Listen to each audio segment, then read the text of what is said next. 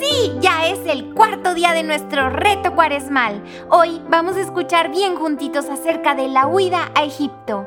Para esto, niñitos hermosos y niñitas preciosas, vamos a tomar el Evangelio según San Mateo, capítulo 2 de los versículos 13 al 16.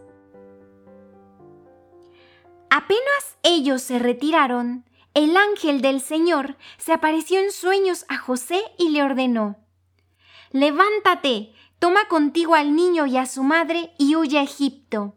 Quédate allí hasta que yo te diga, porque Herodes va a buscar al niño para matarlo. Él se levantó, tomó de noche al niño y a su madre y se fue a Egipto, donde estuvo hasta la muerte de Herodes, para que se cumpliera lo que dijo el Señor por medio del profeta.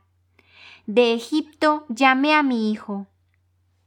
Entonces Herodes, al verse burlado por los sabios, se enfureció tanto que mandó asesinar a todos los niños de Belén y sus alrededores que tenían menos de dos años, de acuerdo con el plazo investigado por los sabios. Palabra del Señor. Gloria a ti, Señor Jesús. Ahora reflexionemos. La imagen de la pirámide egipcia mmm, nos recuerda un poco que el mal es real. Sin embargo, Dios protege a aquellos quienes le son fieles. La vida de Jesús, nuestro mejor amigo, se vio amenazada cuando aún era un bebecito. Herodes, un rey bastante celoso y violento, estaba decidido a exterminar todo lo que amenazara su poder, incluido ese inocente bebé anunciado por los profetas. Ahora una preguntita. ¿Por qué Dios, el creador de todas las cosas, permitiría que la vida de su Hijo se viera amenazada? Pues niñitos, porque desde el principio Dios nos dio el don del libre albedrío. Podemos elegir amarlo y obedecerlo, pero también podemos elegir odiarlo.